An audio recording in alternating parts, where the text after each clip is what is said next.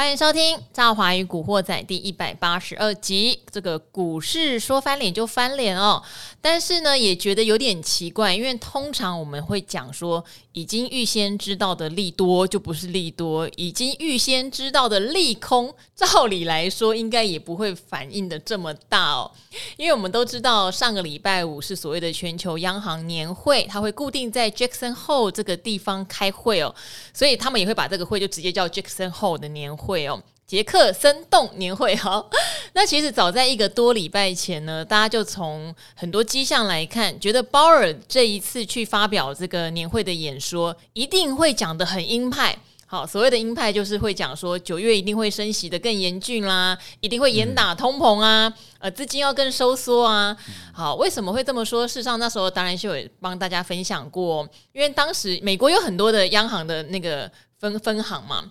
很多的分行行长，事实上就已经在开这个会之前说，有已经先听到一些风声。对，就 鲍尔，你一定要讲比较鹰派。现在通膨是很严重，通膨只是最高点，也许过了，可是接下来会有很长一段时间的高通膨哦。嗯、甚至有很多过去是比较主张货币宽松政策的几个央行行长，都同时转说不行，这次不能再宽松了。对，好，加上在前一年哦，保尔去开这个全球央行年会的时候，他当时讲了一句话说。通膨还好，那时候大概五点四的 CPI 年增率，对，哦还好啦，会压下来，就事实上就狂打脸，啪啪啪啪，真的好。但是现在问题在，我们都已经预知到他会在 Jackson Hole 讲的很鹰派了，那为什么？为什么他真的讲的很鹰派还要跌呢？好，我们来请这个有两张执照，欸、是是，同时可以分析股市跟期货的这个股期小王子翁世俊来解答喽。赵华晚安，大家晚安，各位听众晚安。对啊，哎，世俊，我们虽然之前有常常分享，例如说我们讲外资很叉叉叉，啊、每次都在月期或期指结算的时候拉高结算，所以要谨防回马枪哈。没错，没错。但讲着讲着，他真的来一个回马枪的时候，的还是会有点觉得为什么在现在？好，鲍尔到底讲什么？就是你觉得啊，他讲的有比我们预测的更多了吗？更多些什么我们没有预测到的吗？还是说今天就是演一天给大家看，之后就没事了？我觉得我比较倾向于后者了。真的吗？对，嗯、希望是这样。可是我们也觉得本来就会回马枪啊。对啊，我们那时候、嗯、我记得上次来 p a c k a g e 应该是结算完的隔一天哦、喔。嗯，那时候好像是在指数位置还蛮高的，一万五千三四百点左右。对呀、啊，那时候觉得说多好的空间，很奇怪，这个外资这个多单。它已经结算完，应该是没有什么轧空的力道了。嗯，可能会会涨，那时候觉得说涨太多了，可能会回马枪。结果今天也破底了。好，那当然就是等机会嘛。那其实这就这个聚升后的会议来看，看起来其实讲的我们都可以预习得到啊。但是他有讲到说，可能持续升息一段时间哦。还有说从历啊，还有一句话我觉得蛮重要，从历史经验来看，说不要太早放松这个政策。嗯啊，所以大家其实有点吓到了，好像想说啊，这个明年。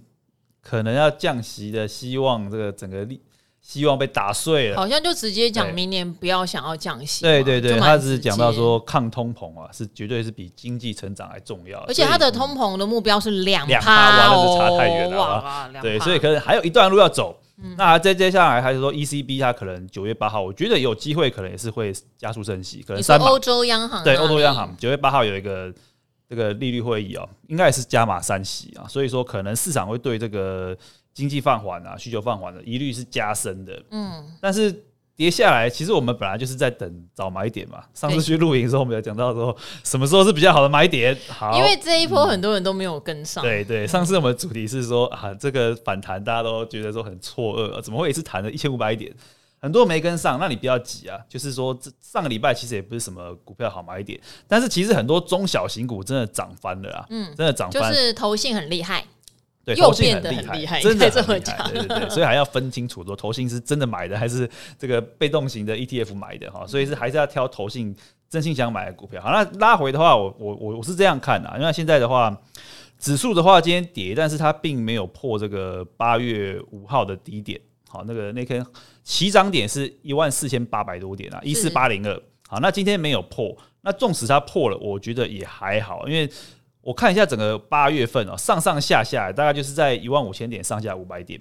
那八月四号八月四号那一天哦，刚好是中共军演的那一天哦。啊，对，我记得上礼拜我们去录影，我会觉得那如果说能跌到那边啊，是一个不错的买点。是，对我觉得今天先不要照进啊，因为上礼拜本来就不，礼拜五本来就不应该留一堆股票去去拼这个决胜后这个鲍尔的演说嘛，因为不知道市场会怎么反应，可以知道它很阴，但我不知道美股会怎么反应，结果反应如此的激烈，那没办法嘛。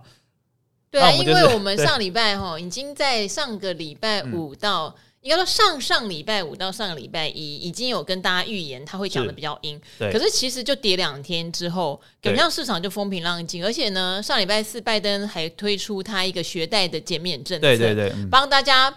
很明明就是中产阶级的家庭也可以减免一万美元，对，对，然后如果是如果中低收入户还可以减免两万两万美元，那时候就觉得哎呦，你好像想跟鲍尔对坐，对对对你还撒钱呢？结果鲍尔一说话还是反应这么大，对，反应很激烈啦。对我是觉得说，假如说能杀到这个八月四号低点，那天刚好中共军演嘛，那天我觉得打到那边国安基金会护盘了。那除非你看到说贵买指数整个大幅转弱。哦，这行情可能才结束，因为之前像可能加权指数在跌的时候，可是柜买市场还是一直一创新高啊，啊，还是很多有题材的股票还是在涨啊，所以呢，可能就是稍微避开全指股啊，全指股跟航运股稍微避开一下，这种外资持股比较多的啊，或是外资在卖的，或是产业前景有疑虑的避开，那你可能就是找一些，比如说像工业电脑啊、太阳能啊，太阳能有政策支持嘛，然后工业电脑啊，像是工业自动化、零售。自动化需求很强，这种的话，我觉得都可以拉回，可以低接。像网通啊、车用、车用今天其实还是有一些股票轮流轮轮流的涨啊。比如说像上礼拜像和大，嗯我们很久没看到那种和大、茂。可是和大这种我都和大是有点是传统汽车，对对对，对，对，不知道它涨什么耶。茂联当然它是很纯有。电动车题材，它的题材算蛮多的啊。就是说，我觉得车用的部分还是可以轮轮流去操作，这些题材可能稍微留意，但其他的可能就稍微避开一下。比如说外资持股过多的啊，或者产业前景有疑虑，像航运股的话，就稍微最近比较弱势啊，就稍微避开一下会好一点。好啊，等一下来问你航运股。可是我知道说，一定有很多投资人会想说，我们其实有个论调，就是我一直觉得在回测比较健康。对，好，因为之前呃，我觉得。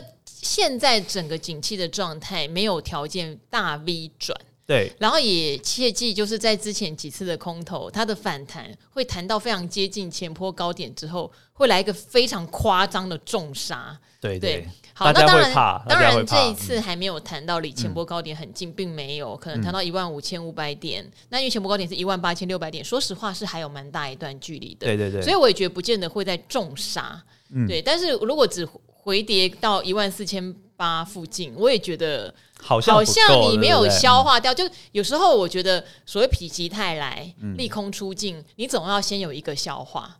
对，那这个消化以今年来看，甚至我现在听到很多明年，甚至是跟台积电高阶制程相关的单子都有可能被抽掉的疑虑的时候，我内心还是会有一点问号。我要这样的放心吗？这次的回撤真的就回撤一点点，就再上去吗？就是我不晓得怎么去评估现在我听到的一些产业比较不好的发展和到底现在指数的关系。对，那我觉得如果说你要从产业面来看，当然就比较广一点啊。嗯、对，因为很多不管是 NB 啊，甚至像赵华讲的，像连台积电都有一点，就是它连先进制程都不是它的问题，是它的制程很领先，技术很领先。它明天会有一个技术论坛，对，对，可是它的客户，对啊，它的客户面对终端需求的消失。都有一些调整，这个是已经知道的了。对对，没错。那我觉得说产业部分，你可能就要去分了、嗯、啊，什么产业你可以去做短线，什么产业？因为毕竟说，假如说真的指数拉回到一万四千五百点，这时候啊，你要做短线的，你可能我刚刚讲那些题材，你可以短线操作。但是，假如说产业前景有疑虑的，你可能就要忍痛，要不要做停损，或是换股，往下设一个停损啊？比如说像很多像。NB 产业啊，驱动 IC 啊，他们就是库存比较多的啊，产业前景比较有疑虑的，大家还是要稍微思考一下要不要换股。那如果说你就这个期货筹码来看，我今天外资来看一下，它今天还增加了多单呢。对，它今天是大台多单增加一千四百多口，对，所以它有八千多口的多单。我觉得你可以去看一个口数啊，就是四千两百多口哈，因为这一波四千三百八十二口啊，因为这一波它的最少口数是四千三百八十二口。假如说它的空单啊，它的净多单少于这口数，那行情可能就比较有往下探的疑虑。嗯，不然的话，我觉得这一波如果说拉回的话，哦，这利空其实你说这个包尔的鹰派有论该该跌的反应也差不多了啦。他说再可能再跌一两天，我们观察一下。说假如说美股止稳的话，这边杀到一万四千五百点附近，我觉得倒是一个不错抢反弹的机会。假如说前一波没上车的，啊，上去你也不要急着追啊，下来的话可以试试看。好，下来的话一样就是选库存比较低的，对，库存比较低。其实像工业电脑啊、网通啊，其实都没有什么。为什么世俊一直讲工业电脑、网通这边再帮大家复习一下？因为工业电脑跟网通是去年拿晶片最最最最最不顺的。对对，你只要去看有一些它是比较强调克制化，或是叫做少量多样，哈，这样的产业去年都是最衰的，最衰最衰的，没有办法拿到晶片啊，没办法。为什么去年很多 MC CU 或者是驱动 IC，他们突然夯起来哦，因为他们的标准品比较多，对对对，然后他们可以一次去拿大量的东西，所以呃，可能那时候就会有比较多的呃产能会愿意拨给这些比较标准化的，你不会跟我啰嗦的，对，没错。要是你一个产品线，你只跟我拿个对不对一百片或是五十片，谁要给你呀？对啊，没错啊，没错，没有个千片，谁要理你啊？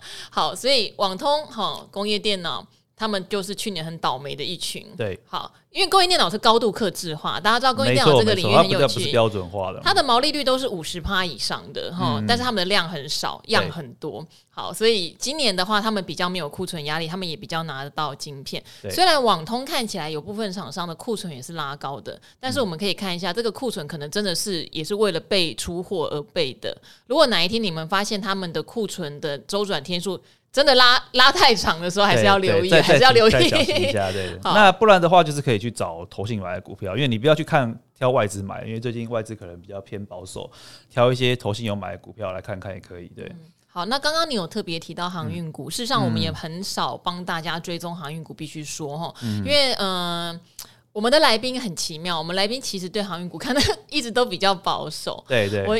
然后以前航粉真的比较多，现在感受到航运股的人气真的也退潮了。对，我记得被骂最凶、最最凶的一次，就是在那个长荣跟阳明宣布他们的股利政策前，嗯，我们有一集哦，在达人秀是李永年老师加小哥，嗯，然后两个人呢，其实我觉得我们制作单位，我本人也要打屁股啦，因为我都很那时候很喜欢叫人家去猜，就是说大揭秘，就是他们到底会配多少钱，那他们也很可爱，还配合我们猜。后来好像是杨明的猜少了，长龙的猜多了之类的哈，对不起，那时候不记得。嗯、但是我记得结论的话，两位老师都提到说，一公布股利就是卖掉的时候。哦，那对，那时候是一百，我记得是一百五六十块钱。对，对，但后来就被骂得很惨，就是很多行粉就觉得说，干嘛叫我们一发表股利就卖掉？你股利猜的很差，因为我记得股利猜少了，嗯，呃，巴拉巴拉这样子。可是时至今日，哇，都已经又在腰斩了，那就又在腰斩了。没想到今天航运股。竟然还是重灾区，嗯，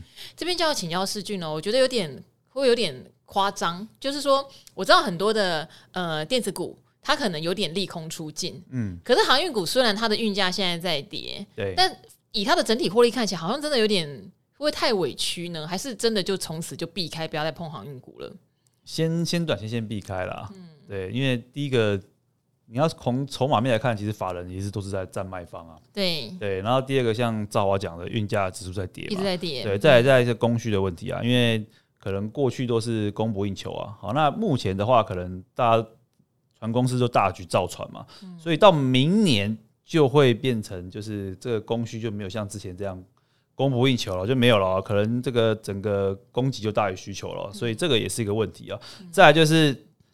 景气好像真的没有这么好啊，对不对？啊、对啦，毕竟航运它还是要跟景气是非常联动的关系，才会有那么多的货需要再来。对啊，没有这么多货要载啊，所以综合以上来看，再加上说目前的话，获利的话，我看一下这个营收部分哦，这个万海跟阳明哦，已经有月营收已经有开始出现有点衰退，嗯、只剩下长隆还撑，那主要是因为它船比较多吧？对、嗯，所以说如果说。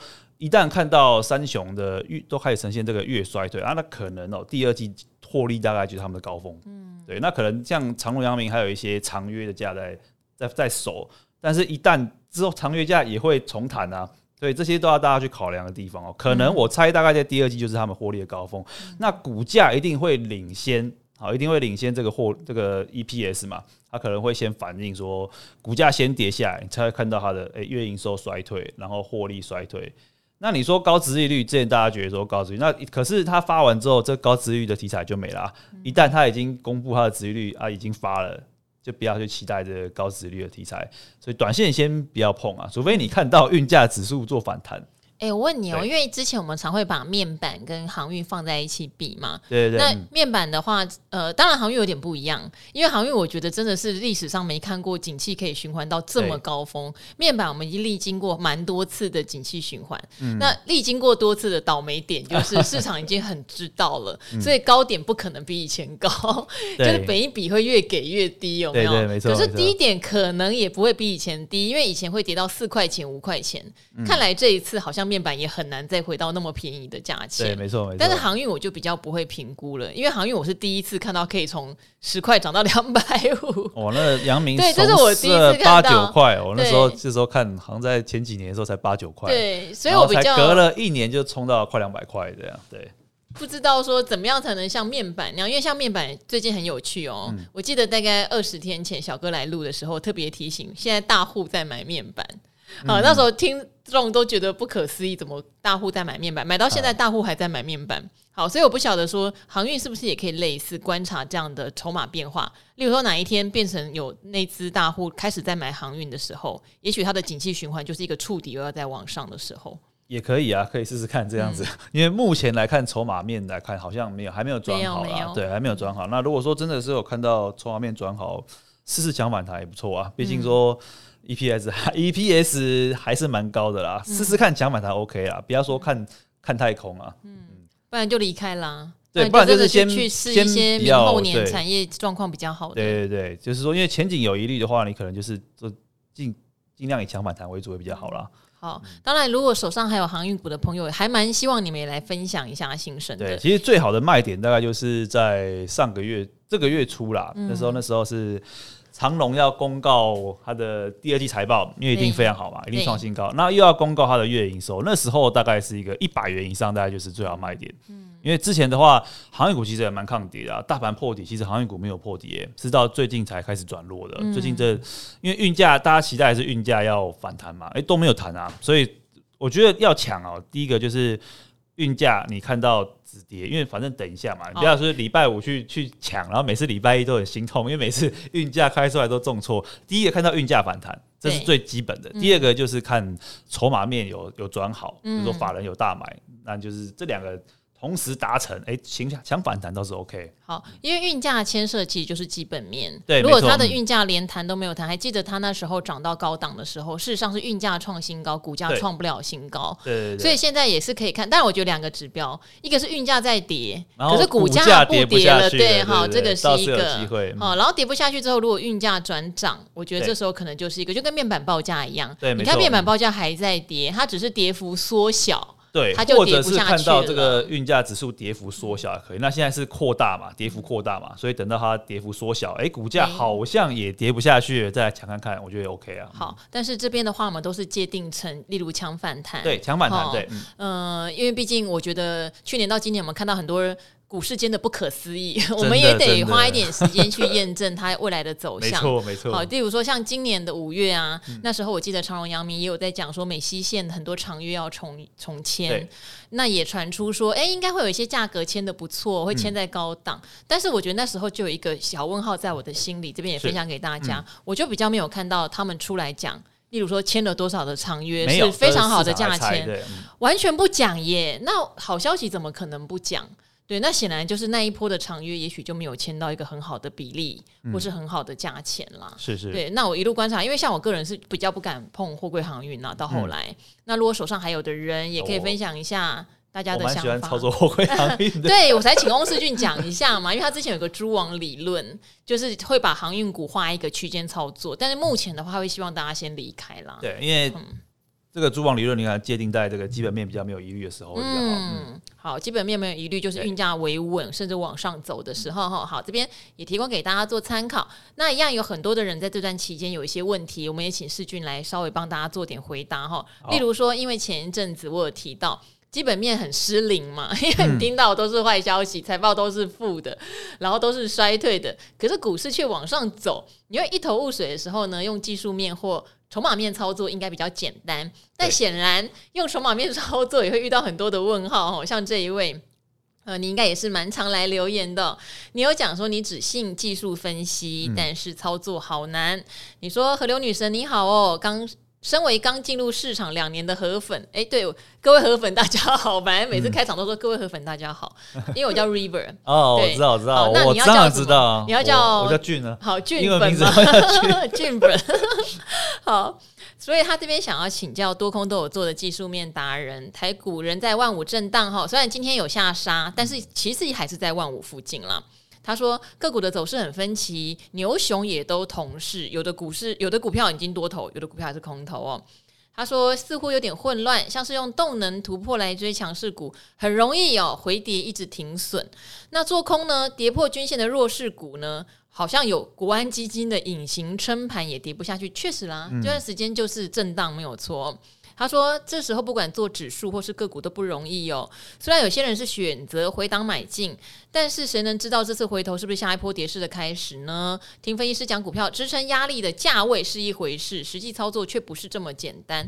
诶，对，因为最近我觉得整个波动是变短，对对，对，然后个股轮就是产业轮动嘛，产业轮动就会变成说这个产业可能它可能没办法延续涨势，除非像有一段时间生技股。”真的是比较延续涨势哦。如果你做到是生技股，就很开心啊。技术线型报上去，我比较不熟。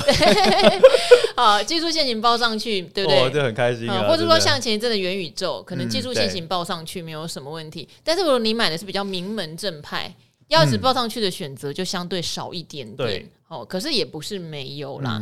那如果遇到技术分析两头八，我个人啦，我个人就会觉得先休息啊。没有非要做不可啊！对对，几招啦，就是先休息，真的是最好的，因为代表说你的操作可能有点乱掉，或是你选的标的刚好就是在震荡中，对，不是一路向上的那种标的。对，那我可以给个建议好了，因为这种操作面、实际面，我觉得先区分大盘现在是空头、多头还是区间。那目前从整个八月份来看，应该是区间吧？嗯，对，区间的话，那有两个方法，第一个就是你。只选择做多或选择做空，嗯，那你就是可能到区间下缘做多，就是说，哎、欸，万一跌到一万四千五百点，因为可能就你会发现八月份好像就在一万五五千点上下五百点，那只要突破季线，大家很兴奋的时候，哇，就跌下来，对不对？所以说你可能突破季线的时候，你就稍微谨慎一点，你可能要采取。你可能多单要出，然后甚至做短空，短空就可以找一些弱势股来空。可是万一你又发现它跌到一万四千五百点，你刚刚讲的说有国安基金护盘啊，啊，真的会真的护得起来啊，就真的很多股票会弹起来啊。你可能那时候你就要逆向思考来做多。那这是目前的盘势啊，可是之前有一阵子是一路涨，有一阵是一路跌，你可能就考采取就是一路做多一路做空，就是不要跟大盘做反向就好了，因为会有这种多空双八的思考，一个是代表说你的操作比较灵活，会想做多，会想做空，因为一般的投资人都会比较想做多而已啦。那操作灵活有时候会有这个坏处啊，我觉得。嗯啊，我觉得是这样，就是确实弱势股这段时间也确实有止跌嘛，我们一直在讲利空不跌，利空不跌，所以你会觉得哦靠。华硕讲它的库存这么高，好像也没跌多少嘛。对啊，ND 哇，还有四川限电的，或者 IC 设计敦泰有没有？就是有点它的肉已经有点跌到完了，有没有？跌太多了，跌到你再去追空它，好像就真的没什么肉。就真的没什么肉。然后强势股的话，呃，其实如果上次朱老师刚好有提到，例如说有人在做台积电，就一直觉得有被帮的感觉。那朱老师有特别提到台积电不太适合。用技术面来回灵活操作，反而是很多的小型股。对对，没错。在这一波，你比较容易灵活操作到。像是一些中小型股，你可能有回月线，你就可以考虑去。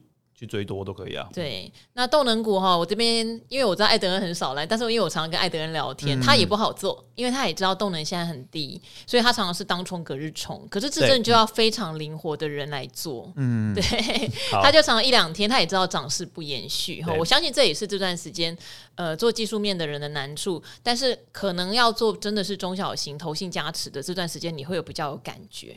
欸、真的蛮有感觉。那如果真的没感觉，请参考我们常常讲的策略啦。啊、对对对对，策略布局的话，这段时间比较不辛苦。对啊，不然就早上多听那个股动前朝啊，很多分析师都有 介绍不错的。你现在礼拜几上？挑一下哦，乱七八糟的。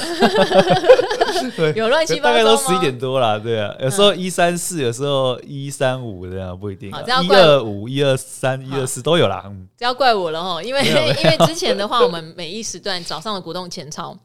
从那个九点开盘，嗯，呃，几乎每一时段老师一开始都比较固定，嗯，哦，例如说有人就是打九点头，有人十点头，像世俊，我记得通常是十一点比较多，多而且那时候跟永年老师搭配，永老师容易在十一点的头，你容易在十一点的尾巴哦。啊、对，好，后来我就发现说，观众的口味哈，有时候我请大家体谅，我收视率也是很奇妙，嗯、他好像觉得说，虽然我是在这个时间看，但是我也想听听看别的老师的讲法。啊，所以后来我就请他们要稍微有点轮动，嗯嗯，对，例如说十一点也可以看到幸福哥啊，哎是是，哦，或者十一点也可以看到呃早盘还有谁？哦，很多，我不想讲别人，这样讲我来上达人秀的，对，那比较少，好像比较没有那么多，所以大家会轮来轮去，对。好，对收视率还是有一点帮助。试卷的收视率一直都很稳定哦，是我们的王牌分析师。没有没有没有没有，真的不是。是 啦是啦，真的不是。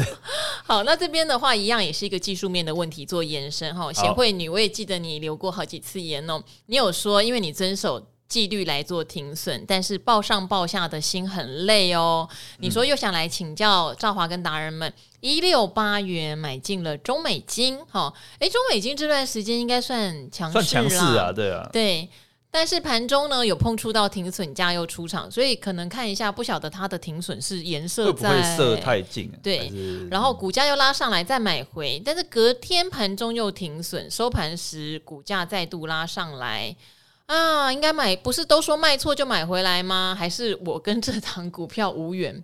这句话还蛮好用，我跟这档股票无缘。他其实已经解答了，他跟他这档股票无缘。好，我们来请世军帮我们现在看一下中美金的线型哈，因为我乍听之下是记得中美金最近还算强势，蛮算强，还蛮强的啊。对，嗯、你看它从一三六涨到一七零，哎，所以做这波应该往上做，应该是可能买的位置比较晚。因为他说一六八，应该可能到对一六八，他买在一六八，对，那可能就是买太高了。嗯，那这种的话，你可能破，它可能是设定破十日线停损吧。那可能在前上礼拜八月二十三，可能有破十日线的停损之后，哎，又往上拉，到上礼拜五还差点创新高。那可能就是可能停损设太近了吧？嗯，我觉得可能是这个疑虑，不然就是它的。已经五日线已经有点走平了，那你可能就是要换个标的来操作。嗯，好，因为我也看了一下，虽然我不是技术面的信徒，对，对，但是因为追的价位真的比较高，对，你看那个，你看那个乖离，追的价位有点高，等于它从一百四十块，应该是说跟月线乖离太大，太大了，对，对跟月线乖离太大，这时候去追可能就会比较危险，因为中美金本来就不是那种很会标的股票啊，股性本来就不是很那种很会标，你可能就是要。等到十日线到月线再去布局好一点，因为它已经涨过一段了，然后跟月线乖离又太大。如果你去用太高的价位去追啊，然后又设太近的停损，你可能设到十日线停损，那就可能很容易出到出到停损。一停损完之后又拉起来，那就感觉心里会不是很好，那就可以换个标的会比较好一点。好，因为呃，可能也许再给我们多一点线索，因为我看一六八的话，会有点不太确定这个点。假设是这一天哈，我这边看到的八月十七号有可能啦，哦，对，可能追到八月十七、十八，会会有点不知道为什么那个时候要追。哎，就是对我来信在买哦，那时候投信可能买蛮多。因为如果是朱老师来讲解，他一定会建议多头回后买上涨，所以非常有可能会买在应该是一六一到一六六这个位置。那如果说你在八月十七、十八那边买，我会建议你先等一下，因为月线乖离太大嘛。你就像朱老师理论，你就是等到十日线再买。嗯啊，因为基本上这档就是贴着五日线太近了，因为它的波动已经稍微有点缩小了。等到十日线八月二十三那天再买，然后往上拉。就有获利的空间了，嗯、会比较好一点。那今天跌下来是没办法，今天什么股票都跌，啊。今天什么股票都大跌。今天什么股票跌？好，那你如果说手上有的话，你就是守月线嘛，月线破，你就是先出场。嗯，好，可能守短均，然后又乖离大的时候，就比较容易在五日线或十日线上下震荡了。对，这时候也许震荡几次，我觉得先观望一下也是一个方法。对，你要看一下，主要是追的位置真的是有一点，对，太高，有点高。可以可以看一下去它这档过去跟月线的乖离率。嗯。因为中美金本来就不是那种很会飙的股票啊。好，那这边呢有一位要问哦，国安基金的豆腐又滑又香，但会不会有毒？嗯、我是觉得不至于有毒，因为它就是以护盘为、啊、为目的，它倒不是为了出货为目的。对，然后他买的时候其实都确实是相对低一点，赚钱才会出场。依照这几年的经验来看是没错啊。嗯，这七次来看，好，所以。呃，不会有毒，但是我觉得可能会有点想失去戒心。例如说今天跌，很多人都会一开场就讲说、嗯、没关系，今天盘中国安基金一定会啊，没有啊，国安基金国安基金很精的好吗？精的，他一定是盘下才买啊，重挫才买啊，对，对啊，好，然后只买那几档而已嘛，对不对？大家可以搜寻一下。所以可能也不要把它当成万灵丹啦，哈。好，但是这边来看一下哦，你这边想说河流女神已经最 pro 的各路专家，好，感谢你们每天带来及时的财经讯息和观点分享。这个利空消息满天飞，好，股市却力守万五，今天全部都跌破了。万五这个字今天消失了，真糟糕。他说，人需要吸收不同的观点来消化他们哦，找出符合呃，找出符合自己个性的操作策略。其实这句话看似平凡，对，非常非常重要。对对对，符合个性的操作策略。对，好，就像我这段期间，我的进出非常少。嗯，对，然后我一样是会去找，例如说。我看好的个股跌升的时候，嗯，买一点；然后我看坏的股票弹高的时候，空一点。嗯，对，每个人个性不一样，对，每个人个性不一样，每个人个性不一样，真的是看个性操作股票的。好，那国安基金目前人在场内没有错，外资这两天也回头买超，上礼拜确实是哈，就被鲍尔搞坏了哈。好，今天卖外资卖了两百多亿。嗯，唯一比较单一的是小台散户多空比翻正了，代表散户也加入了战场哈。散户的小台其实之前权证小哥有讲说。他有一段时间蛮准的，我不晓得这几天准不准。他有一段时间蛮准的，他翻正就大盘会涨，他翻空大盘会跌。嗯，好，最近应该不太准。要 follow 一下，对。他说：“这样那次会不会趁机把货抛出来，让散户摊在高点呢？”其实小台散户很灵活，小台散户几乎都隔日冲。小台散户应该 盘整的时候容易赚钱，对，趋势一来就是会大亏。对，小台散户做很短，你们有发现吗？对，他碰到那种盘整很容易赚钱。我跟你讲，今天跌下来，小台散户搞不好就一定是真的，一定是多，一定是多。对，我可以猜到一定是多，回去看一下。对。大家对小台散户突然觉得有种印象在那里，小台散户汲汲营营赚一些小钱。好，还有这次想要请教营收递延的个股哦，嗯、呃，当然你举例是可成哦，还有反甲三五二六，看了几家证券报告，认为受到中共风控、中国封城影响哦，Q two 普遍是营收的低点，第三季营收会恢复动能。那你会达人们会针对这样的消息建议此时进场布局吗？哦，可成本身是瓶盖股。反甲本身有车用和伺服器的题材哈，询问前其实已经先小买了一些零股，但是还是想寻求达人资源信心。谢谢，预祝中秋节快乐。因为可成我比较熟的原因，是因为小哥不停的在分享可成。啊可成现在虽然是瓶盖，但是他的，因为他把厂大陆的一个大厂卖掉了嘛，了嗯、所以他本业收入确实是不多。那你说第二季是不是营收低点？确实也是公司开法说也这么讲啦。嗯、所以他们比较是，我觉得可成他卖的是他现在满手现金，对，没错，现金奇多。嗯那如果有听我们呃达人秀的话，有开玩笑讲说，嗯、可成老板你知道多厉害吗？洪水树董事长。之前股价有到三百七吧，嗯、那个时候可成的大股东哦，用筹码来看是大量出脱持股，嗯、但是外资却在那个时候听到很多的利多，大量接手持股，嗯、所以外资被烫到。嗯、那后来在这一波跌到一百四的时候，可成的大股东一路加码买了，可能超过一年哦、喔，嗯，哎，就是从过去一路买买买。平均成本大概一百四、一百五，然后外资是一路卖卖卖，因为可成的营收后来掉得很凶，因为大陆厂卖掉了嘛，嗯、所以又成功的从外资手上把便宜的筹码，是代表他公司换回来。所以我觉得可成对我来说，他走的比较不是瓶盖的概念，已经不算了啦。对、嗯、你反而要注意是可成，他将来会拿那么多的现金在做个什么？这个倒是大家很期待的事情。对这个是我对可成的看法。嗯、那反甲，我记得之前产业队长有分享过，只是我现在对他已经。没有持续 follow，但是我知道他在伺服器上面哈，嗯、队长对他是蛮看好的。我不晓得世俊怎么看他。反甲我看也是还 OK 啦，因为它主要是它伺服器连接器这边主要是像是一些高功率的导电啊，还有一些像高频的连接器啊，那也有一些个电动车的题材啊。下半年应该是它的旺季啊，所以说如果说它的伺服器跟电动车这个需求还蛮稳的话，营运应该是不会差到哪里去。那你如果说把技术面打开，我看一下技术面，应这个小姐说是在打底嘛？我看一下，倒是真的也在打底。其实这种股票也不错啦，至少说昨天的低点，上礼拜我的低点没有破，我觉得你要续报都 OK 啊。因为说上礼拜我有一个大量长红嘛，像今天这样打下来也没有破昨天的低点，所以说。上礼拜我的低点没有破，我觉得都可以续报，因为毕竟它位阶真的蛮低啊。你看从之前从两百多块跌到最低一百三十一，一个底部打完了。那假如说有机会转强的话，续报 OK 啊，就是颜色停损就 OK。